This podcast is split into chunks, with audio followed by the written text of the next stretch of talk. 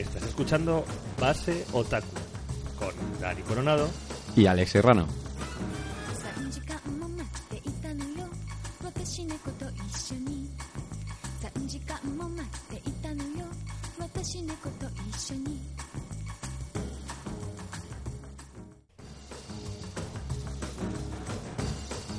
Hola amigos y amigas, bienvenidos a una nueva edición de Base Otaku. Estamos aquí otra vez el compañero Dani Coronado, eh, recuperándose de un lunes, en, un lunes un poco complicado. ¿Qué tal, Dani? Bien, bien. Voy a intentar. mm, Voy a intentar estar a la altura. Si me lo- esta voz melodiosa que me ha dejado un duro fin de semana de catarro me Es que lo permite. Cuando uno se va a un concurso de, de imitadores de Barry White todo el fin de semana en Oporto, pues ocurren cosas como esta. Pues eh, me imagino que será una sorpresa para vosotros, eh, porque os habíamos prometido que íbamos a volver pronto, después de unos meses de, de estar ahí hibernando cual, cual osetes.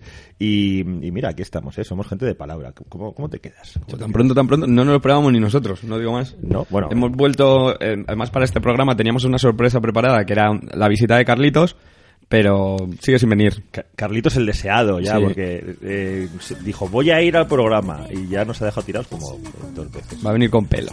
Sí, La próxima vez que venga. Está, está- has venido muy capilar eh, de, de, de Oporto. Había, había mucha mucha gente peluda. Has visto mucho bigote. Uy, vaya chiste, espera. No, espera. Eh, sí. En fin, bueno, pues no sé, toallas, eh, bigotes, ya sabes, cosas, cosas que hay en Portugal. ¿Hay francesiñas? ¿Hemos comido... ¿Hemos- ¿Está grabando? o qué? Sí, sí, Ah, sí. vale, pues eso. Hemos, hemos comido francesiñas. Maravilloso. Hemos hinchado a comer frango. Ahí, Togoro Frango también. Bien de frango, bien de frango y bacallao. Viva el frango. Bueno, pues ahora que ya, ya hemos contado lo que se hace en Portugal cuando vas un fin de semana, vamos a, a pasar a todo lo gordo. ¿eh? Y- Joder, ¿cómo está? ¿Cómo ha venido, Dani? Vamos a pasar a todo lo gordo, que es, que es contar en qué va a consistir, consistir esta nueva etapa de Base Otaku, que es algo... Es más difícil todavía. Una vez más, una vez más, como nunca jamás conseguimos dar con el programa que nos guste, vamos a intentar darle otra vuelta de tuerca. Yo creo que es un poco al revés. Como nos gustan todos los programas, pues decimos, pues esto también nos gusta, vamos a intentarlo. Eso también es cierto. Así que ahora se nos ha ocurrido que lo que vamos a hacer es, os vamos a hacer unos programas más, más cortitos, pero semanales.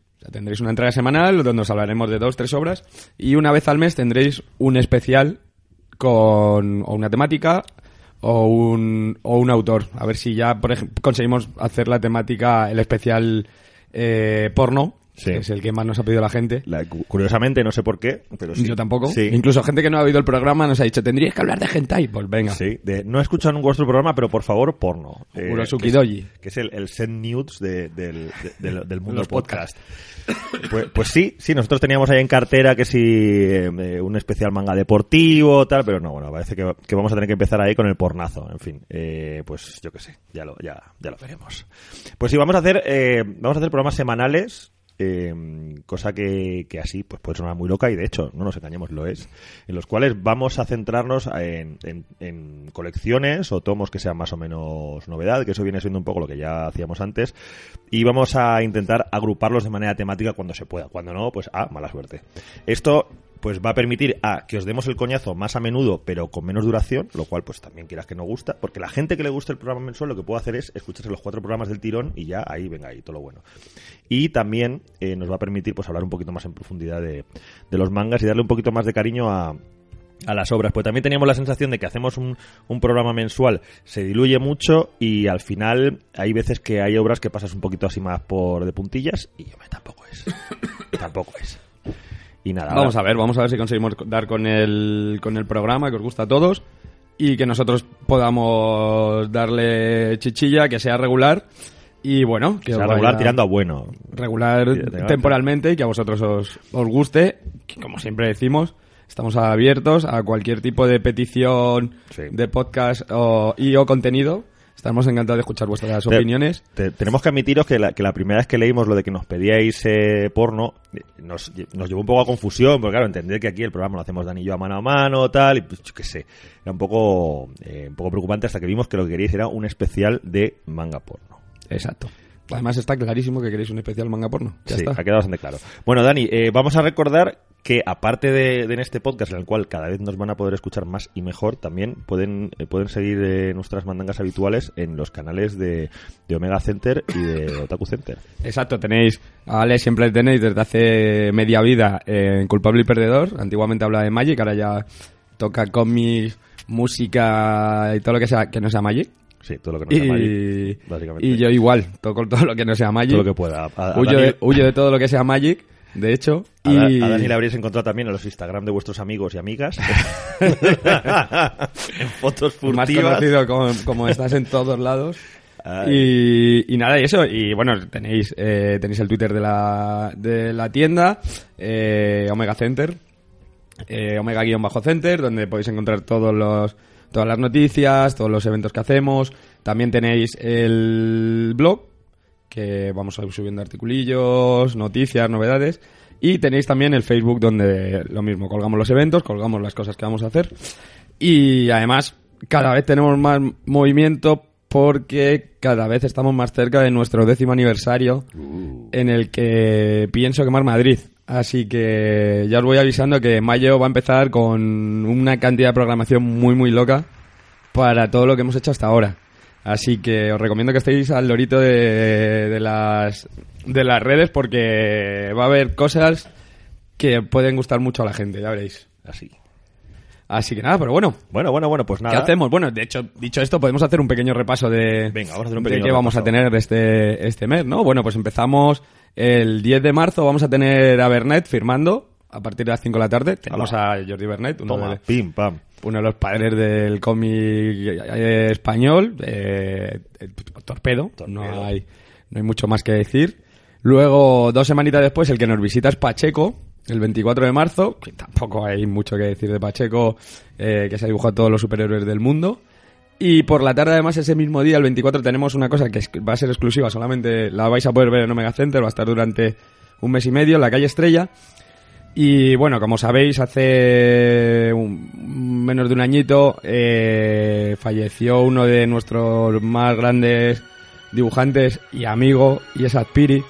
Y con motivo de un poco ayudar a la familia, se hizo todos los muchos autores del muchos dibujantes del gremio, amigos de Alfonso, hicieron un una ilustración en, honor a él, de algunos de sus personajes, con Lorna, con Mod, o incluso imágenes de Spirit. Y, y lo que se van a hacer luego, esas, todas esas originales se van a subastar para conseguir fondos para ayudar a la, a la viuda, porque realmente eh, y tristemente antes no se hacían bien las cosas y no, muchos de los derechos de la obra de, de Adpirin no pertenecían a, a él, entonces el legado que el legado y los derechos no, la- no les han quedado a la familia. Así que nosotros, todos los autores, toda la gente que conocimos a Alfonso y que le teníamos mucho aprecio, es una cosa que hemos querido hacer, ayudarle de esta forma. Y entonces los originales solamente se van a exponer en nuestra tienda. Van a estar expuestos durante un mes y medio. Así que todo el que quiera ir a verlo, solo vais a tener una oportunidad, salvo que luego se haga, con- alguno de los originales. Y además aquí tenéis el tendréis el libro, podéis con- conseguir el libro donde están recopilados todos los originales. Y el día 24 por la tarde eh, vamos a tener una exposición a la que van a asistir muchos de los autores que han colaborado. O sea que si además os queréis llevar una firmita en el libro de, de los autores, pues eh, van a estar todo, todo amiguetes, estaremos allí tomando algo y seguramente eh, luego se, se alargue a altas horas de la noche. Sí, eso, igual lo podíamos, lo podíamos dicho. Y bueno, y para terminar el mes, eh, tenemos una de las firmas que a mí me hace más ilusión ahora mismo, que es, eh, viene Álvaro Iglesias, que es amigo mío desde hace muchísimo tiempo, eh, su primer cómic, pero vamos, el tío ilustrando es una auténtica barbaridad, y ha sacado el, el primer spin-off que han sacado de la serie de Solo, en este, en este caso tiene, es un spin-off que se llama Caminos Encontrados, eh, donde nos va a contar las, las historias de la gatita Fortuna, que luego ya veremos que se convertirá en un personaje bastante importante de lo que va a ser en el universo solo. Así que nada, eh, lleva pues desde hace tres años creo que nos acompañó en un Expo Comic, en el último Expo Comic que estuvimos nosotros, lleva sin venir a España, o sea, España, fue a Madrid, y bueno, eso nos visitará, estará aquí también firmando su, su último cómic. Así que nada, y eso es lo que vamos a tener en, en marzo, que va a ser un día, un, mesecito Una cosa tranquila. completo, completo. Pero vamos, ya os digo que cogiendo fuerzas. Sí, ¿no? Así que Esto solo acaba de empezar. Bueno, pues, eh, pues ya lo sabéis, ya lo sabéis, tanto la tienda de, de Estrella como la, como la habitual de toda la vida. eh, ahí está la cosa. Podéis informar de, de las actividades también allí, os pueden contar y bueno, pues por supuesto. Eh, allí está, bueno, Dani va a estar poco realmente, pero va a estar nuestro amigo Carlito, va- el que no viene Carlitos, el desaparecido. el desaparecido que no viene porque está lo tienen ahí trabajando todo el día. Y bueno, pues dicho esto y contado todo lo que va a ocurrir, yo creo que podemos em- empezar a ya lo que viene siendo la mandanga. Nos metemos en materia, Nos ¿no? metemos en materia. Bueno, hay que decir que para este primer programa del, del mes vamos a utilizar, vamos a centrarnos un poco en ciencia ficción y fantasía, más, Sí. más, más concretamente en, en el género de los mechas, que si es verdad que siendo, bueno, mecha futurista, Mitad, mitad. Va a ser, podríamos llamarlo como, co- como conflictos futuristas, Sí. guerras, guerras del futuro. algo así, Sí, algo una, así. una movida así. Y bueno, y hemos, hemos cogido dos obras. eh, Night of Sidonia, que es la obra más reciente de, de, Sut- eh, de Nihei. De Tsutomu Nihei, claro, es que el nombre no ayuda mucho. autor de, de Blame, de. De. joder, Empezamos. De. Blame, de. de. Un, dos. Biomega. Un, dos, tres. Biomega, tiene más cositas. Y luego, Y tiene también, tiene también un tomo de, de Lobezno. por De. Lobezno. Lobezno es- recién reeditado por Panini, además, que era uno de los tomos más buscados. Y, y bueno, aquí tenemos tenemos Night of Sidonia, que lo ha sacado Panini, que es el que tiene todos los derechos. De hecho, eso acaban de sacar la, la edición de la edición Master Edition de, de Blade, que ha terminado ya, o sea, ya podéis comprarla entera, que son unos tomos eh, edición grande como los antiguos Los- Akira los y demás. Sí, además con bastante calidad, no como por ejemplo la edición de Berserk que ha sido poco tiene sí, un poco mierda porque lo que han hecho ha sido coger la edición italiana que lo que hace es ampliar las imágenes, no unas imágenes giradas para, para ese tamaño. Qué listos. Así que nada, y eso, y luego tiene Biomega que la han sacado en un tomo en un tomo único. Y luego también está Avara, ¿no? Avara, que ahora mismo, Avara ahora mismo no se puede conseguir, es el problema. Y, y, y creo que en nuestro país no hay Eh, bueno, está también Noise, que salió en su momento de Glenat, pero Glenat, que, que está, pues como no lo han reeditado, pues supongo que tiene que ser, como casi todo lo de Glenat, igual va a ser un poco complicado conseguir, ¿verdad, Dani? Imposible. Eh, a ver, eh, quedan tomos. O sea, de, de Noise todavía se pueden conseguir tomos. De hecho, nosotros tenemos en la tienda. Eh, lo que no sé es cuánto durarán, porque eso acordaros que, como decía Alex, eh, EDT Glenat desapareció y quedan restos de material que tiene la editorial, pero no a nosotros no nos dicen cuánta cantidad tienen, entonces no podemos saber lo que lo que va lo que va a durar. Que eso básicamente pues le viene muy bien a la gente también que, especula. Yo creo que ya hay gente que, se ha quedado un poco con, la copla de que, de que hay ciertos materiales de Glenat, que en realidad sigue habiendo una, una cantidad bastante grande por ahí, pero... Nosotros, nosotros Pero, a ver, mientras nos sigan sirviendo, vamos a Sí. seguir teniendo material Bueno, claro, de, es que es de así. Que, ya os digo, si queréis Noise, quizá es la obra, para mí, la obra más, no es incompleta, pero pues, esto es, al ser un tomo único es muy loco, no, no desarrolla muy bien, no para mi mucho gusto. sitio, ¿no? Y bueno, por, por completismo yo creo un poco lo que puedes tener a... Por lo que puedes, por lo que puedes buscarla. Pero vamos, eso es un tomo único, creo que vale 8,95. Así Pues- que nada, pero bueno, vamos con Night of Sidonia, que es la Sí. que acaba de sacar... Que es la que acaba de sacar Panini. lleva cuatro tomos, es una serie que en principio son 15, si no me 15 tomos, está completa. Eh, en nuestro país eh, la, van la van a sacar en bimensual. Así por ahora eh, Panini va cumpliendo los plazos. Así que nada, y bueno, eh, Pues te nada, lanzo, sinopsis. Básicamente no hay no hay grandes sorpresas con eh, con Knights of Sidonia. Eh, tiene unos ecos a, que os recordarán bastantes pues a bastante a series tipo Battlestar Galactica, etcétera. Eh, pues hablamos de una nave enorme en la cual se refugia toda la humanidad porque eh, se ha encargado la Tierra y con una amenaza de unos de unos bichos llamados gaunas, goles las gaunas. Eh, Gol, gol, gol, gol, gol, gol, no gol. lo podía evitar, es que, o sea, yo todo, todo el día leyendo el tomo y, y todo el rato pensaba, me dolía la cabeza. Gol, el, gol, el, los gaunas, digo. Se voy a- demuestra, Lo voy a es- decir. lo para voy a- todos los que no sepáis lo que es las gaunas, eso era un campo mítico De los Asuna. donde se jugaba al fútbol cuando Alex era joven. Bueno, sabes que se sigo jugando ahora. Sí, pero ya no lo dicen en Carrusel Deportivo porque la Osasuna ya no. Ya, porque está segundo, pero luego volverá. Bueno, el caso es... eh, no, no, sí que es verdad que creo que le cambiaron el nombre y luego era eh, Reino de Navarra, una cosa. Con lo que molaba el gol de los gaunas. Ya, con el gol de las ganas. Bueno, pues en- los gaunas son una especie de, de, de bichos así tipo moñoño enormes, que son como... Pues eh, es una...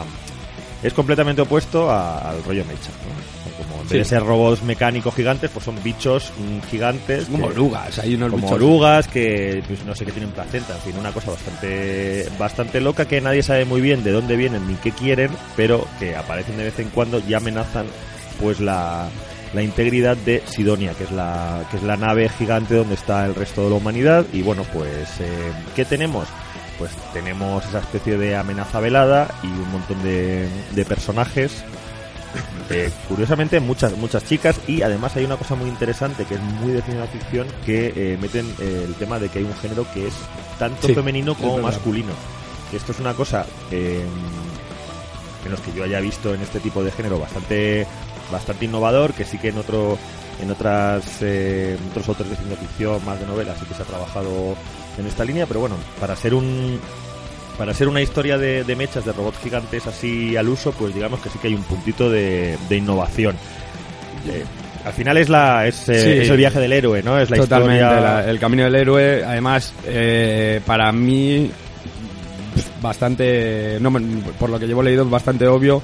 Eh, tenemos un personaje que, el protagonista, que es un poco rebelde. La nave está dividida en varias secciones, rollo Titanic, Sí, los pobres élites, los abajo, la élite, no sé qué.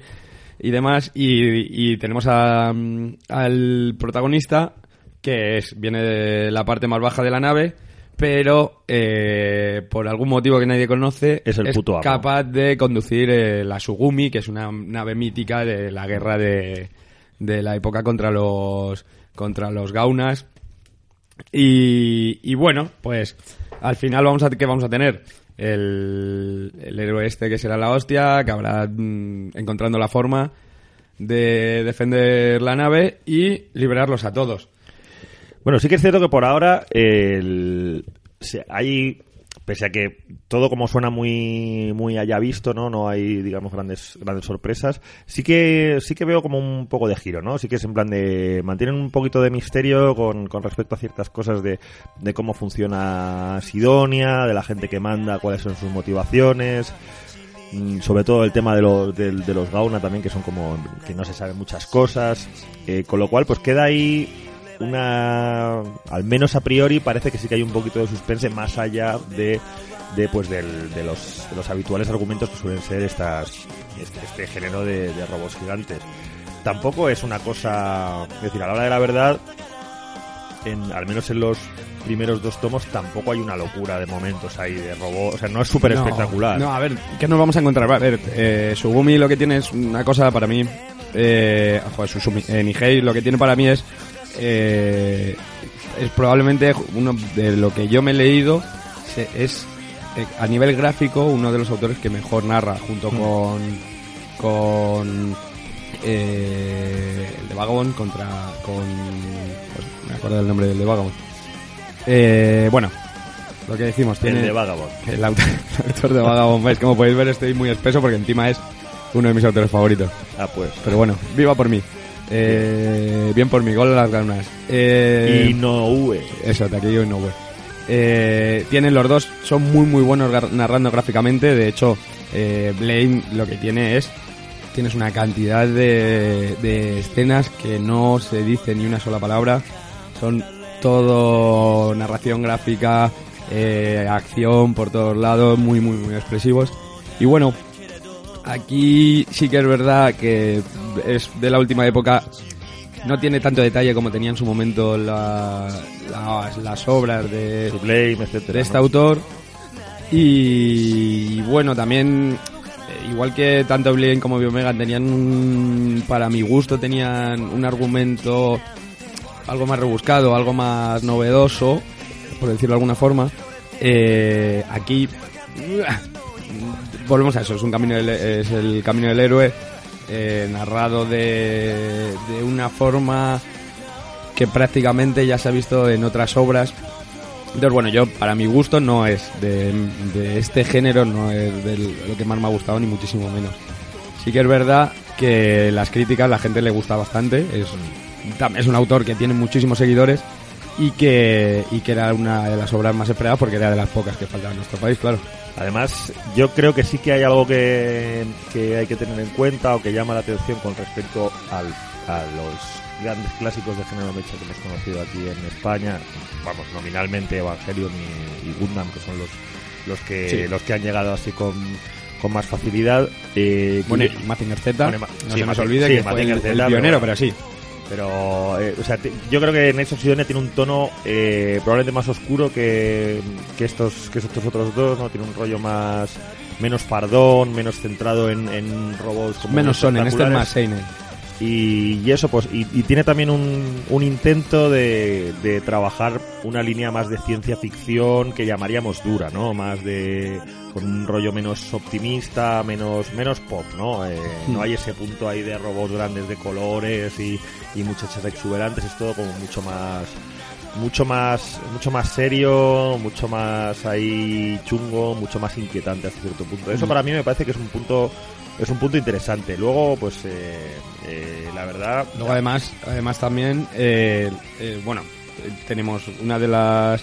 Lo bueno que tienen muchas series de estas ahora es que si no quieres leerte el manga, por lo que sea, tienes la serie. tienes la serie, efectivamente, ahí ahí vamos a ir también. Ahora tenemos la serie en Netflix, que Tenemos son la dos serie en temporadas de 12 capítulos cada una. Sí, y además que, bueno, yo, yo la verdad no, me la, no la he visto entera, sí que he visto algunos algunos capítulos y, y bueno, y, va- y es muy, muy, muy fiel al manga, capta muy bien el, el rollo del manga y bueno, pues eh, es una buena es una buena manera de, de medir si te puede interesar. Yo, sinceramente, creo que creo que sí que sí que Nihei hace un hace un buen trabajo gráfico yo creo que narra muy bien eh, bueno sí que es verdad que no tiene un no tiene un dibujo como ultra complicado y ultra detallado que a lo mejor eso puede decepcionar a la gente que sí que se espere algo más super currado es, es un, es un dibujo ligerito no Dani Mi opinión es lo, lo que te he dicho. Sí, para que- completistas. para completistas Si os mola este género, luego hem- Sí. hemos una cosa que también queríamos hacer es cuando tocamos un género decir alguna obra que se parezca que, que os pueda gustar también. Bueno, el Alex ha dicho Alex ha dicho ya Evangelion y Gundam. Yo he cogido ahí unas que son un poquito más tuvieron su momento de éxito y ahora están un poco olvidadas de la mano de Dios, pero tienes dos series muy buenas, Gurren Lagann, que es una serie pues no me acuerdo si eran nueve tomos o doce tomos o así, no eran muchos. Eh, mola mucho la serie, pero sí que es verdad que la edición de Panini le faltan tomos por el problema que tiene Panini con las reediciones. Y luego, por otro lado, Code Geass. Code es un proyecto que sacaron, bueno, los diseños eran de Clam, salió hace como 5 o 6 años, luego tiene un montón de spin-off y también era un rollo mechas, eh, con lanzas, luchas de caballeros y tal. Sí, un punto igual un poco más chibi no más Sí, sí, pero, pero dentro del género de mecha yo creo que también son, son mangas que hay que tener en cuenta. Y luego de género de robot, para mí Eureka 7, que es una serie cortita también de Glenat, que todavía se puede conseguir entera. Y tiene es una de las a tener ahí en cuenta. Bueno, pues un, un repasito. A ver, realmente yo creo que mm, que en España no tenemos igual, no sé, o, o tengo, o tengo la sensación de que no tenemos esa, esa cultura de mechas que, que ha tenido, que hay por ejemplo en Estados Unidos, No, gracias no, a no Macross y a Robotech y todo eso. Ni mucho menos. O, eh, por- acuérdate, los americanos tenían además su propia Sí, su sí. propia eh, su propia edición de Viva yo y mi memoria del robot este que era eh, un montón de animales que tenía una espada que ha salido ahora la la reedición Ah, bueno. Bueno da Bueno, igual. bueno, Pues pues eso. de ese. sí, bueno, la verdad es que hay una, hay una tradición mu- mucho más en Estados Unidos, hay mucha más los tradición. italianos también tienen Los mucha italianos tradición también de tienen mucha tradición de, de mechas. Pero bueno, pese a eso, la verdad sí que hay una cantidad bastante variadita. A ver, al final eh, están los básicos, que yo creo que Gundam es, es fundamental. No sé, ¿realmente funciona bien Gundam aquí? Hombre, a nivel de, a nivel de, a nivel de cacharritos sí, porque sí que, sí que se ve mucho merchandising de, de robots, ¿no? De Gundam en... Eh, a ver, es a nivel mercha, los Gundam es que es una de las franquicias más grandes que existen en, en Japón. Y sí que es verdad que el Snap Kit de los robots, que al final es como un huevo Kinder molón, que te haces un robot con tus cositas, sí funciona. A nivel serie, es un nicho, es muy, muy nicho, se vende, se vende poquito. Igual que Evangelion, dentro de, de las primeras que salieron, eh, se ha terminado, de hecho, hace nada, la, la serie la ha terminado Norma hace muy poquito de publicar. Y tampoco es que digas que es un top ventas, o sea, el público que lo lee ya creo que lo lee más, yo no me lo he terminado, eh, lo lee más por, por, por completismo, por, bueno, me llevo leyendo esta serie 10 millones de años, pues Sí. ya voy a ver qué, fa- qué pasa. Sí, o por nostalgia, porque al final eh, probablemente han acabado de ver el anime hace mucho tiempo, ¿no? Y, Claro, y cuando claro, nos llegó aquí ya el- es lo que estaba trillado era el anime. También es verdad que de los primeros que hubo, de los primeros de género de mecha que hubo, ya se han visto muchas más cosas y sí que es verdad que entre los chavales el me- lo de los mechas no es un género que les, que les mate. Por eso te digo que Gurren Lagan y, y Code Geass para mí son, creo que dentro de, del género, los dos últimos bombazos que salieron o los dos últimos bombazos que, que llegaron a nuestro país que yo recuerde. Sí.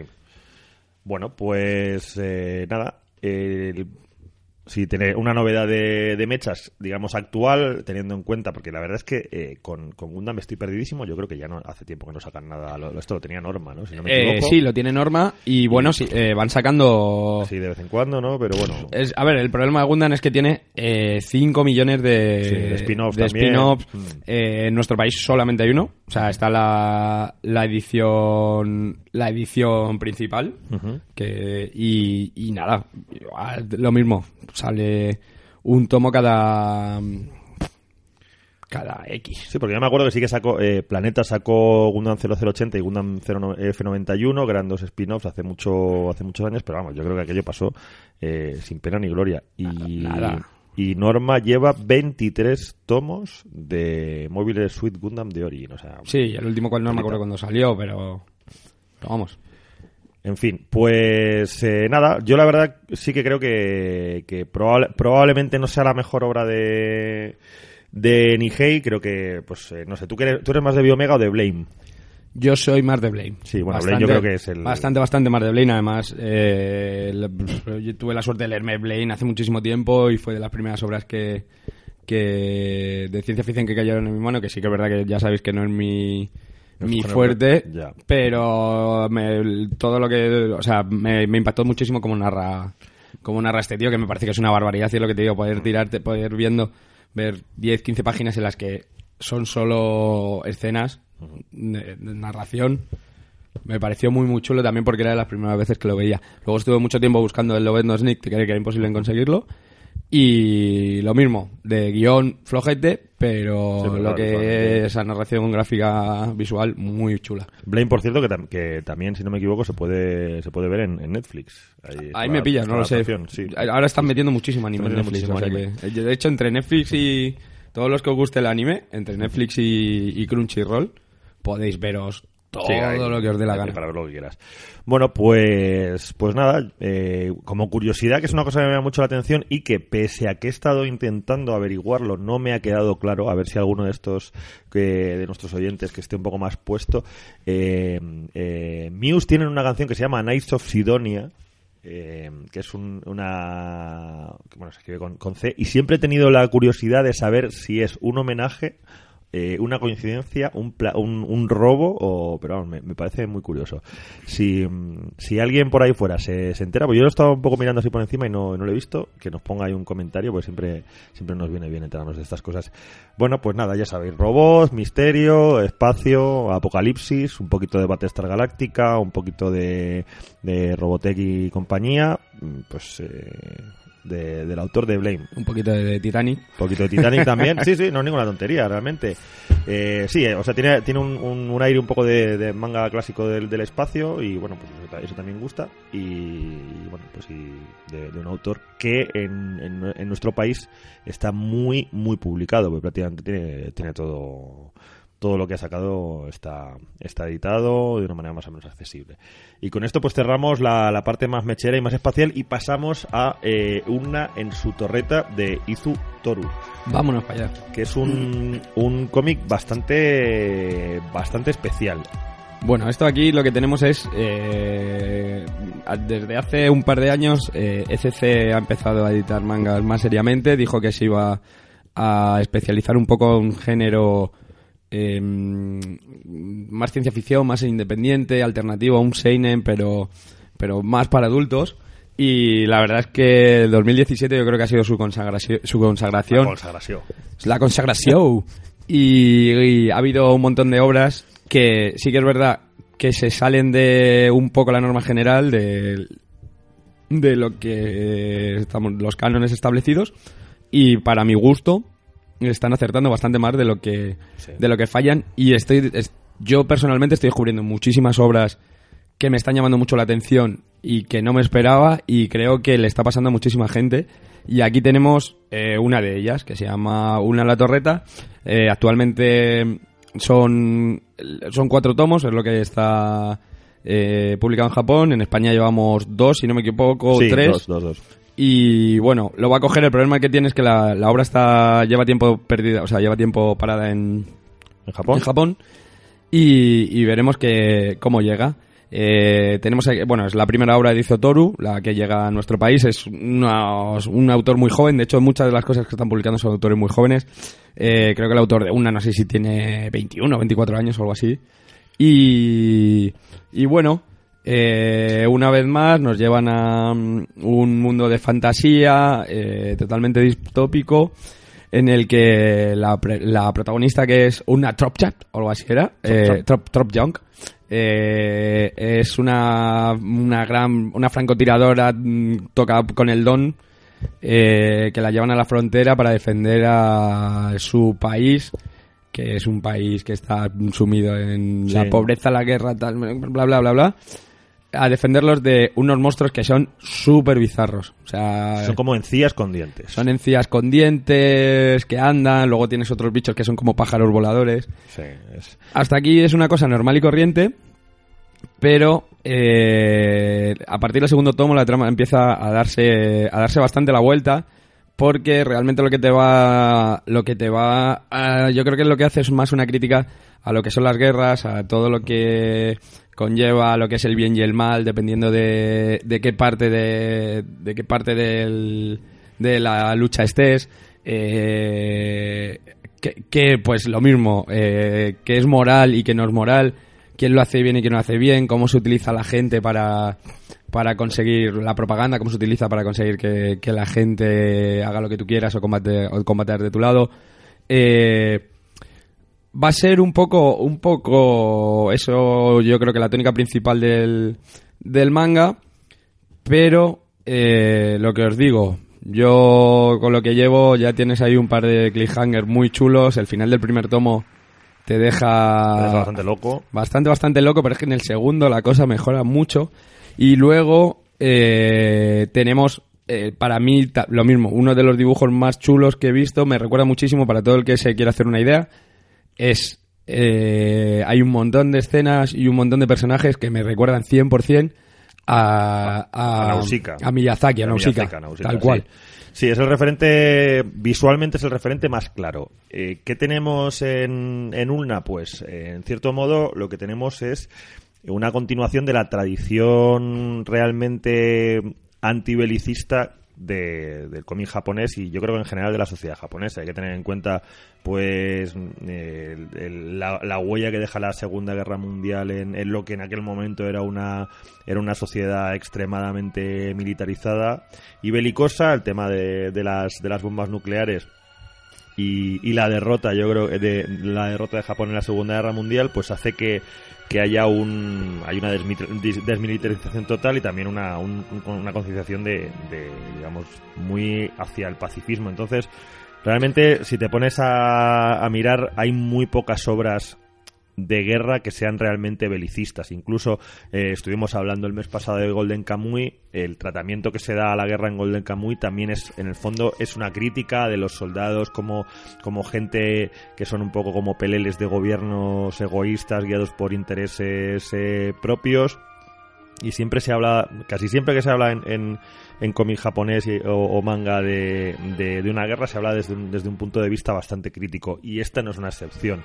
Una realmente eh, juega a dar solo algunos detalles de, de lo que está pasando, ¿no? Es, es, es muy esquemática en ese aspecto, en, en el que, bueno, pues eh, sabes que hay un país que está en, en guerra con mucha gente y que de repente, pues... eh, está este sitio que es un- una torreta, un punto de avanzada y enfrente hay una isla donde hay unos eh, estos estos bichos, estos, estas criaturas que nadie sabe muy bien por qué pues son una amenaza. Eh, realmente lo- los propios soldados tampoco tienen muy claro qué pasa con ellos y hay una y, y, bueno pues hay cosas como bastante inexplicables, ¿no? El hecho de que, de que hay una especie de, de- de trampolín eh, enorme a través del cual pues eh, van llegando las, las criaturas que nadie sabe muy bien por qué no, no destruyen, ¿no? Hay un momento que dicen, ¿y por qué no se puede destruir este, este trampolín? No, porque es que es patrimonio de la humanidad. Bueno, entonces es una cosa un poco rara. Entonces, bueno, pues hay una hay una crítica bastante bastante abierta, ¿no? Del tema bélico, ¿no? Y de lo caprichosos que son que son los gobiernos que pueden ser con este tema.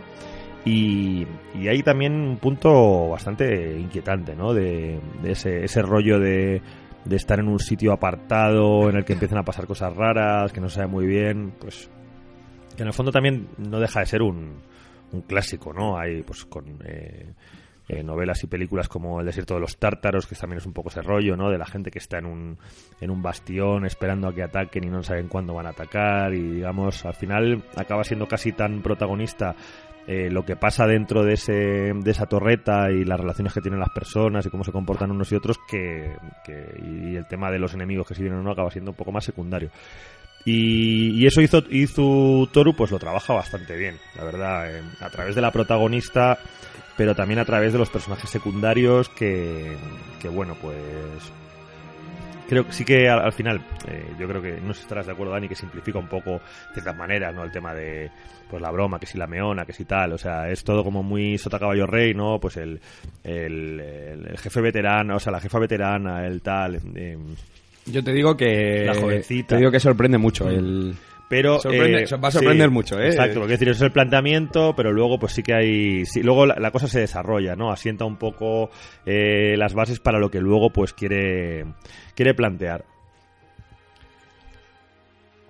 Y bueno, realmente, más allá de. Sobre todo, claro, yo creo que estéticamente mm, llama mucho la atención por el tema Miyazaki, pero luego en realidad Miyazaki tampoco. eh, No, o sea, no, no, es bastante crudo. O sea, no es mucho más crudo. O sea, Nausicaa no es tan a saco como. No, no, ahí a lo que me refiero es simplemente Sí, visualmente. rollo Sí, visual. no, ahí, ahí quería decir, es una aclaración de. Eh, o sea, Sí, sí, este- no tiene nada que ver, es otra Estéticamente forma. es Miyazaki, pero luego no. No, no, no, no. no. luego, el, a nivel de ar- argumental y en de desarrollo. salen- en cuanto lo primero que salen son las, las dentaduras que están Sí. decapitando cabezas. Sí, de hecho hay ya un te das punto. cuenta que esto no es... Hay un punto bastante gore, ¿eh? O sea, hay un, un, un punto que incluso me recordaba un poco en, en algunos momentos a Sintaro Kago con esa especie de. de de gusto por hacer criaturas como rarísimas y un poco kinkis. Eh, eh, es una obra, la verdad, misteriosa. Eh, es una obra que la que pesa tanto, pues, las reflexiones de los personajes como, pues eso, el tema antibelicista, pero luego también el, el- el giro, ¿no? O sea, el, el punto un poco de terror también, ¿no? Ese, ese rollo un poco kinky de que cada vez que salen de la torreta puede, puede pasar algo, puede que no pase, o... En fin, es No, que- y la espera, la desesperación Sí. también un poco que estás ahí en el frente y no sabes qué te vas a encontrar. Ellas tienen tienen un, un ideal, un pensamiento, pero luego te das cuenta que, que pailas, que no, que aquí cada uno una cosa, que no... Sí, además, curiosamente, es, es una. Estamos acostumbrados a, a que parece que, que los cómics de, de guerra sean asociados, o la guerra en general sea asociada a personajes masculinos, y aquí, curiosamente, el, el 90% de personajes que hay son, todo, Sí. son todas mujeres. Lo cual también ofrece pues una visión bastante, bastante curiosa y bastante interesante. Mm, No sé, ¿qué más podemos decir de Una en la Torreta? Bueno, eh, hay que decir que este ha sido uno de los eh, eh, uno de los mangas que eh, la Asociación de Críticos y Divulgadores de Cómic, de la cual eh, formo parte, ha, destacado en el segundo semestre de 2017 dentro de sus 25 esenciales, que son los que los que la asociación recomienda al grupo de 50 periodistas, especialistas, críticos, eh, hace votación y digamos se eligen los, los 25 más, más votados, son recomendados como lecturas interesantes del, del segundo semestre. Y desgraciadamente ha habido solo solo un par de mangas, pese a que dentro de la asociación pues somos muchos los que leemos manga eh, y, votamos eh, en consecuencia, teniendo en cuenta pues que hay gente como como Mar Bernabé, está también eh, está también ¿quién más está?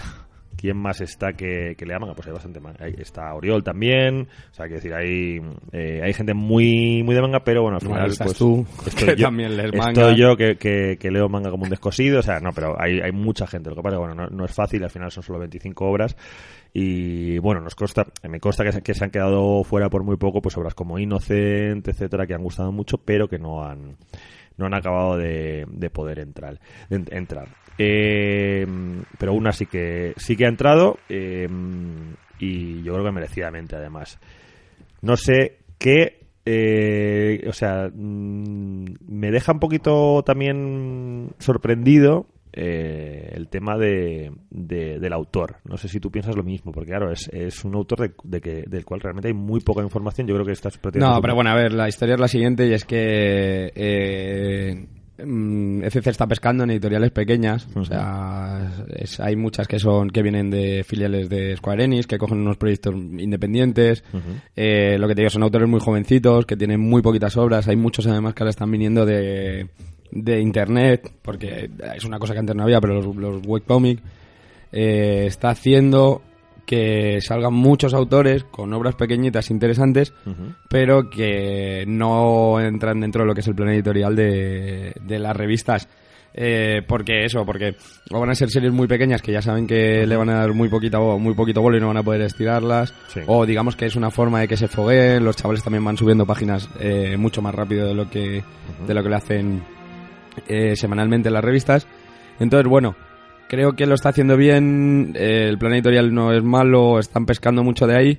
Y en muchísimos, muchísimos casos lo que nos vamos a encontrar son con autores noveles y con series que tienen muy poco desarrollo y que no tienen una, una parte buena, que son series buenas, parte mala, que son series que a lo mejor del número, está el número 4, cuando salga el 4, hasta que tengamos el 5, a lo mejor pasa un año. Ya. Entonces, para la gente van a dejar muchas, muchas, muchas... Bueno, pero eh, eso en el fondo también pasa con series más... cada vez, cada vez se cuidan más los Sí. autores de hacer eso, pero bueno, o sea, las editoriales de hacer eso porque saben que eh, la gente lo que busca es regularidad, hay mucha gente que no se empieza una serie hasta que no está terminada, pero bueno, eso apuesta eh, muy bien a nivel editorial, eh, para mí no también a nivel eh, a nivel coste, porque los, los mangas de CC suelen ser bastante más caros de lo que de lo que valen en otras editoriales. Pues 8.95 mismo vale, producto. vale en 192 páginas de Ulna y 8.95 por ejemplo vale también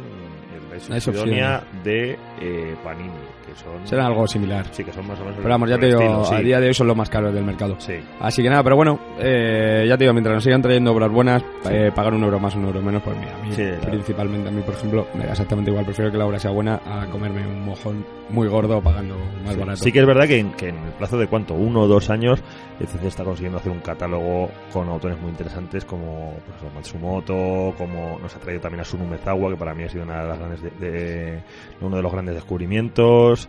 Eh, pf, o sea que no sé, mm, está siendo bastante bastante sorprendente para bien. Eh, nos acordamos también de, de, de Shuki Garashi con Los Niños del Mar, que también ha sido una obra muy interesante. Sí, O además sea, ahí, a ver si sacan alguna cosita más de... Sí, Atsuki Kaneko también que nos ha gustado mucho. O sea que... Tenemos ahí Death Code también, obras que... O, Sí.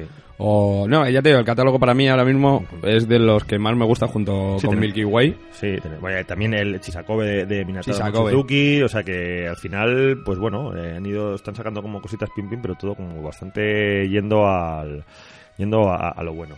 Y pues no sé, una obra mm, eh, realmente creo que hay veces que, es un poco complicado transmitir las sensaciones que puede generar un, un TVO y, en cierto modo, pese a que hemos intentado explicaroslo de la, de la mejor manera que hemos podido, un en su torreta creo que es un TVO muy ambiental, que, que te sumerges mucho en él cuando lo lees. Entonces, bueno, pues eh, eh, os intentamos dar unas pinceladas, pero en el fondo es un poco complicado eh, contar ahí al, al 100% cómo, cómo, cómo es la cosa. Sea que sí que os vamos a recomendar que le echéis un ojo, por supuesto. Echarle un ojillo, ya os digo que eso, habiendo además leído, leído más tomos, os digo que a mí es una obra que me ha sorprendido mucho, ¿eh? O sea, el segundo, el primero me dejó bien, dije, a ver, bueno, vamos a ver qué tiene esto porque no sé si me gusta o no, y el segundo me gustó bastante. Así nada, además el tercero creo que sale ahora, así que a darle caña.